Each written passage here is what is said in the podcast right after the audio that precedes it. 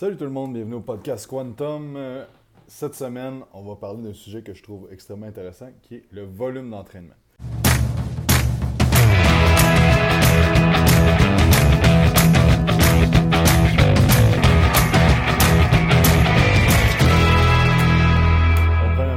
Merci euh, d'écouter le podcast, euh, soit en audio ou en vidéo. On est presque rendu à 100 épisodes et en fait, on a fait plus de 100 épisodes, mais dans le format qu'on utilise là, on arrive à 100 épisodes. Donc, je veux euh, prendre deux petites secondes pour vous remercier de votre support. Et, euh, c'est ça, merci, euh, merci beaucoup. Et si vous aimez ça le podcast, n'oubliez pas d'aller faire un 5 étoiles sur iTunes, vous abonner aussi sur iTunes, aller faire un like sur YouTube et allez vous abonner sur la chaîne YouTube. Il y a plein de nouvelles choses qui s'en viennent pour fin 2019.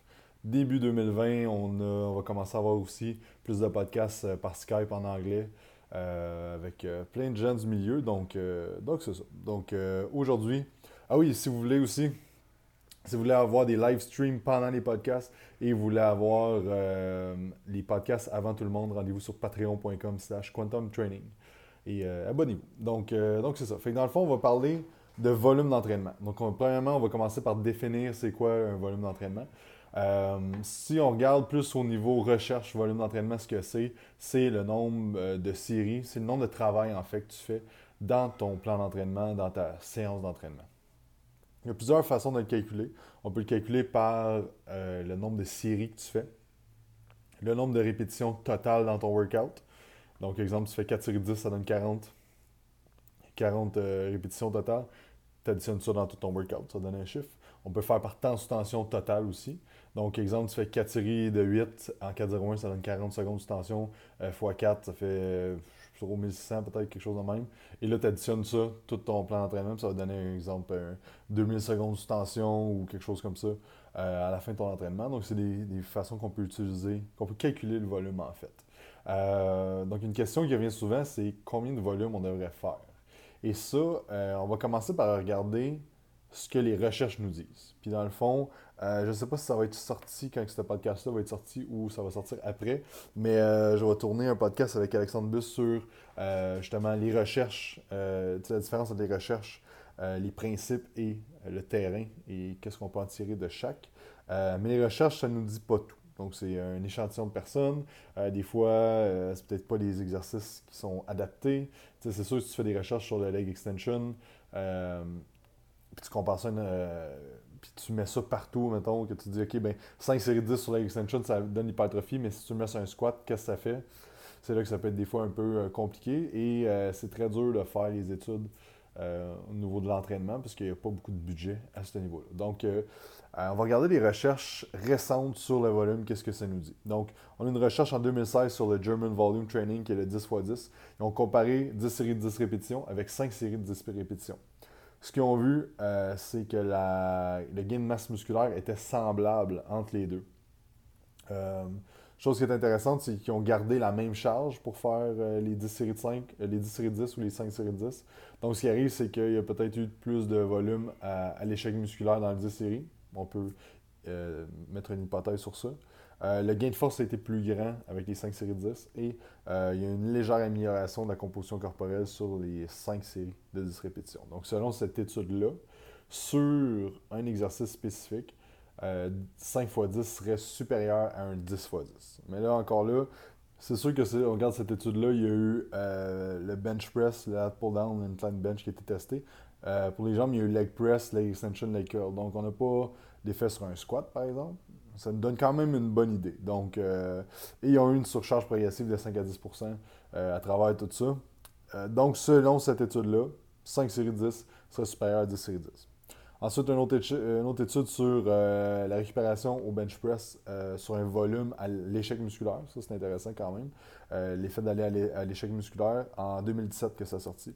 Tu as eu une diminution de force de 72 heures, une diminution de performance de volume jusqu'à 96 heures Et euh, on peut déduire que c'est peut-être le, quand tu, vas trop, tu fais trop de volume à l'échec musculaire, ça va nuire à ta capacité de récupération. Et euh, de là vient le principe peut-être de euh, RPE ou de RIR qui est de garder une coupe de répétition en réserve sur les gros exercices. Donc ça, le volume à l'échec musculaire chez quelqu'un, chez des gens naturels, des fois ça peut être problématique.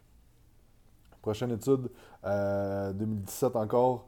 Euh, gain de masse musculaire par rapport à un certain volume d'entraînement. Ils ont comparé euh, 3 séries par semaine, 5 séries par semaine, 10 séries par semaine et 20 séries par semaine euh, pour le même groupe musculaire. Et ce qu'on veut, les meilleurs gains étaient à 10 séries, de, 10 euh, séries par groupe musculaire par semaine. Ce qui est quand même assez bas. Mais tantôt, on va discuter un peu de ce qui peut faire en sorte que ça nous donne ça au niveau des études. Donc, il y a une étude qui dit 10, c'est mieux que 20. Ensuite, Brad Schoenfeld en 2016, euh, qui a comparé, lui, plus la fréquence d'entraînement qui vient en ligne avec le volume, parce que c'est un peu inversement proportionnel. Donc, Schoenfeld 2016, euh, comparé une fois semaine, deux fois semaine, trois fois semaine au niveau de la fréquence d'entraînement, et deux fois semaine a été supérieur au niveau du gain de la masse musculaire. Donc, on a un indice que peut-être, si la tendance se maintient, deux fois par semaine, ce serait le mieux que tu pourrais faire au niveau musculaire, et même, euh, des fois, il y avait 2,5 dépendant des, des groupes musculaires. Qui gain de force et masse avec un volume élevé en 2019, donc récemment. Ils ont testé 5 à 10 séries par groupe musculaire par semaine, comparé à 15 à 20 séries par groupe musculaire par semaine. Et le 5 à 10 séries, il y a eu des gains plus grands en hypertrophie et en force. Donc, ce que ça nous dit, les recherches, c'est que euh, on a un. Euh, on a une courbe, euh, comme je parlais dans le dernier, dans le dernier podcast que j'ai parlé un peu plus de ces trucs techniques-là. Si vous n'avez pas écouté, allez voir ça. Euh, c'est que dans le fond, au début, tu as un, euh, un peu de volume va pas faire grand-chose. Mettons deux séries, ça fera pas grand-chose par semaine. Et là, tu as une augmentation. 5 à 10 séries, 15 séries semblent être ce qui est le mieux. Puis après ça, tu as un déclin au niveau de, des gains que tu vas avoir au niveau du volume. Donc, c'est vraiment que c'est euh, ceux qui écoutent en audio, c'est une parabole. Donc tu pars de presque rien, ça augmente jusqu'à un maximum en haut et ensuite ça diminue jusqu'à un certain point. Euh, ça, il faut prendre en considération, on parle de gens qui sont naturels. Parce qu'après ça, si on fait euh, un dessin pour les gens qui sont pas naturels, ceux qui écoutent en vidéo, ça va voir le dessin. Exemple, ça, ça va être les gens qui vont être, exemple, euh, pas beaucoup de volume. Là, dans le fond, volume optimal, on parlait tantôt. Et là, à partir de 20 séries, on a un déclin. Ce qui arrive avec euh, les gens qui sont pas naturels, c'est que c'est plus ça qui va arriver. C'est qu'ensuite de ça, le volume, je pense pas qu'il va avoir tant un gain substantiel. Ça va augmenter graduellement, mais il n'y aura pas un gros gain qui va avoir nécessairement beaucoup, beaucoup plus de volume.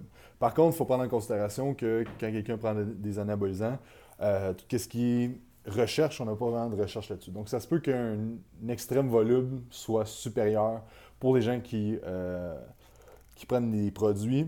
Euh, si tu regardes, les meilleurs bodybuilders au monde ont tendance à faire quand même beaucoup de volume. encore là, tu as eu Dorian Yates qui avait une approche très bas en volume, Mike Menzies aussi très bas en volume. Et tu as des gens comme Philly qui ont une approche beaucoup plus en haut volume moins à l'échec musculaire. Donc, euh, on peut s'entendre que, sur les produits, je pense que c'est vraiment comment tu es capable de t'entraîner fort, récupérer et avoir quand même un plus haut volume que les gens qui sont naturels. Donc, au niveau des recherches, c'est ça que ça nous dit.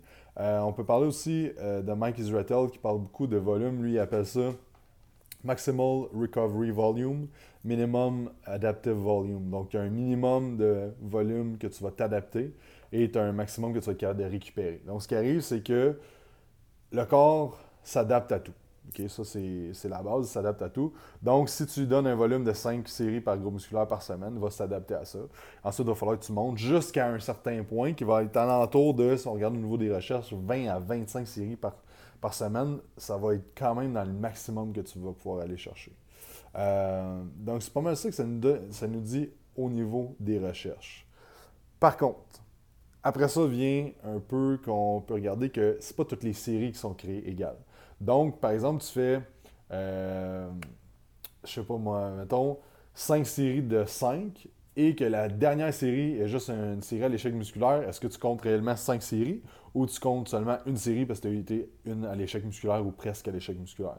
C'est là des fois que vient euh, que ça peut être problématique au niveau de la recherche parce qu'en fait, euh, est-ce que vraiment la personne été à l'échec musculaire? Est-ce que vraiment elle a eu toutes ces séries qui étaient plus proches de l'échec musculaire? Donc, euh, donc ça vient un petit peu, des fois, biaiser ce que les recherches nous disent. Donc, euh, tu sais, c'est ça. Parce que si, exemple, tu fais 6, 6 fois 6 répétitions, tu vas avoir 36 euh, euh, répétitions, tu vas avoir 6 séries.